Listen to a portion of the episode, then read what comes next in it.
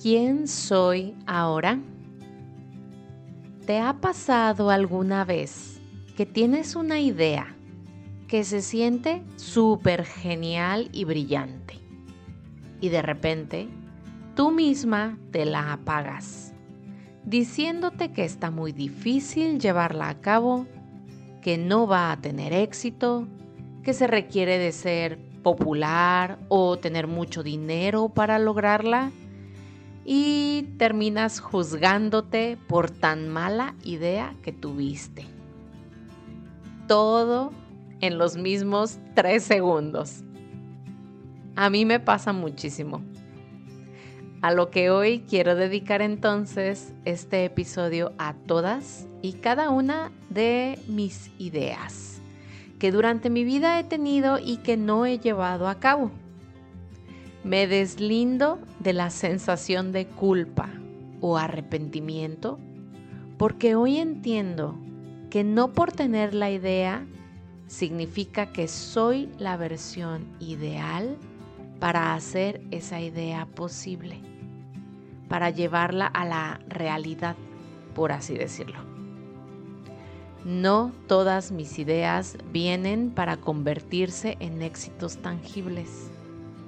Muchas de ellas vienen simplemente a mostrarme y recordarme lo creativa que soy, la infinidad de posibilidades que hay tanto dentro como fuera de mí y el potencial que mi imaginación puede alcanzar de estar lista y dispuesta a ello. Hoy pido al universo seguir teniendo idea tras idea, pues confío en que muchas de ellas sí están ahí para seguirlas, para armar un plan en torno a ellas, para construir una estructura que las sostenga y para verlas formar parte de mi historia de vida. De igual forma pido empatía y respeto para escuchar, observar y recibir ideas de los demás, evitar juzgarlas y validarlas, así como me gustaría que se validasen las mías. Pido discernimiento y sabiduría para elegir las que traerán el mayor de los bienes para mi evolución y el de todos los que estarán involucrados.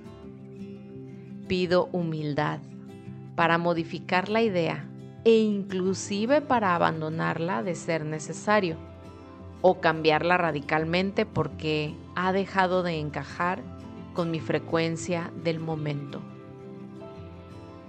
Finalmente, pido fuerza para llevar a cabo, poner acción en aquellas ideas que sí están destinadas a evolucionar.